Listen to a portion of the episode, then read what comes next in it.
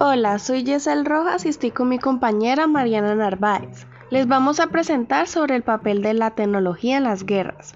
Decidimos escoger este tema porque nos parece importante el papel que tuvo la tecnología en las guerras y la forma que afectó a las personas inocentes, sus familias, al medio ambiente y también a los combatientes de ese momento. Esto afectó mucho el medio ambiente ya que debido a las bombas y armas que se fueron creando al pasar de los años, cuando las bombas estallaban, sus químicos dañaban la tierra, el aire y los árboles y las personas, al punto de usar máscara antigás porque podían morir.